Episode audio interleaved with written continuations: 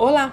No Cotricast de hoje traremos assuntos da última semana que influenciaram o mercado leiteiro.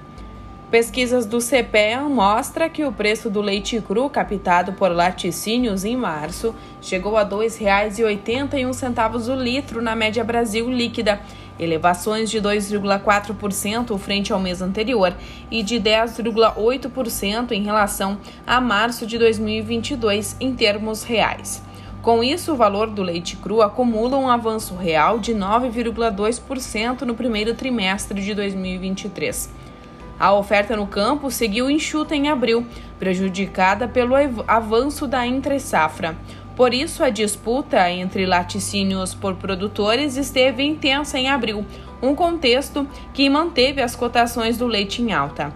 Apesar da previsão de alta nos preços ao produtor de abril, o movimento de valorização pode se encerrar já em maio. Isso porque, além da retração do consumo doméstico, as importações de lácteos seguem elevadas. E assim, finalizamos mais um Cotricast. Em breve voltaremos com mais informações.